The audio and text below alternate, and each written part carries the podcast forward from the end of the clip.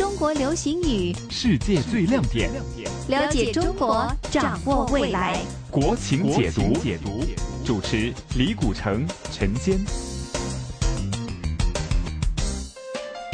今天我们讲的这个词语呢是钉子户，广东话是单吉舞。钉子大家都知道哈，就是用钉木头的这样的一个钉子。那么钉子钉在木头上呢，就会十分的牢固，而且呢是很难把它拔除的。那么什么叫钉子户呢？这是在中国改革开放这近几年来啊，尤其是这个房地产发展的非常迅速的情况底下呢，就出现了一个新的名词，叫做钉子户。那这个钉子户呢，我们在这个电视画面上也看到过哈，就比如说发展商要发展一块地皮。但是呢，有一些原住在那里的居民不肯搬走，哈，就称这些人为钉子户，是吗？对的，对的。呃，这个事情最早在网络上流行呢，是二零零七年的三月十号。嗯，那当时重庆呢有个旧区改造，附近的那个房子都拆了，但是就有一户人家呢，他不肯搬。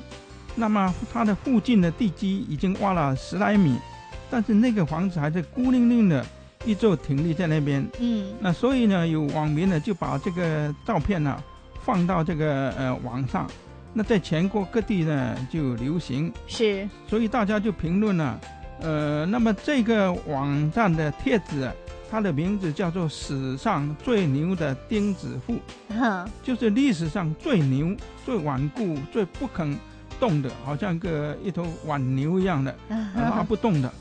啊，所以他被人家叫做最牛的史上最牛的钉子户。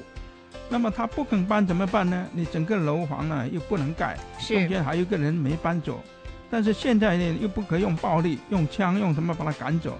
现在又尊重一些个人的一些权益，啊，所以呢他不肯走，你还在跟他谈判。嗯。那后来这个事件呢，在媒体啊，国内外媒体的广泛报道之下，在舆论压力之下，这个重庆的发展商。就用了很高的价钱呢，动员他搬走，好像在另外一个地方给了同样面积大小的一个房子给他，还有还有补贴他呃一大笔的这个搬迁费，所以才把他弄走。